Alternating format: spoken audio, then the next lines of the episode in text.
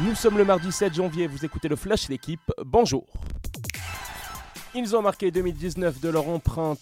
Ce sont les 30 personnalités qui font le foot français.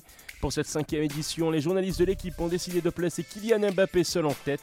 En 2018, il partageait la première place avec Antoine Griezmann. Du haut de ses 21 ans, l'attaquant parisien devance le sélectionneur des Bleus, Didier Deschamps, et le directeur sportif du PSG, Leonardo, qui fait son entrée directement à la troisième place de ce classement. Première femme, Amandine Henry, 12e, capitaine des Bleus et porte-drapeau d'un football féminin qui séduit de plus en plus. Le classement complet à retrouver dans l'équipe du jour. La magie de la Coupe de France. Hier, Rouen en formation de 4ème division a éliminé Metz, club de Ligue 1 en 32e de finale. Une victoire 3-0 des Normands qui retrouveront Angers au prochain tour. Le tirage des 16e de finale a décidé de deux chocs entre équipes de Ligue 1, Nantes-Lyon et Dijon-Nîmes. Paris se dépassera à Lorient. Le tenant du titre Rennes affrontera l'Atlético de Marseille, formation de National 3. Enfin, les réunionnais de la JS Saint-Pierroise Petit Poussé iront dans les Vosges pour se frotter à Épinal.